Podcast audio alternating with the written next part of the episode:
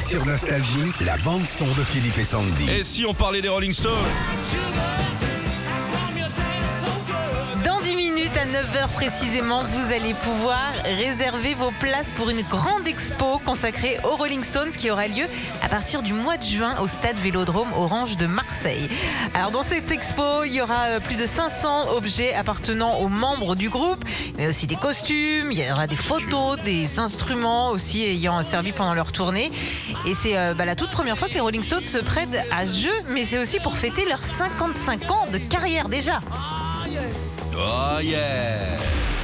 Retrouvez Philippe et Sandy, 6h-9h sur Nostalgie.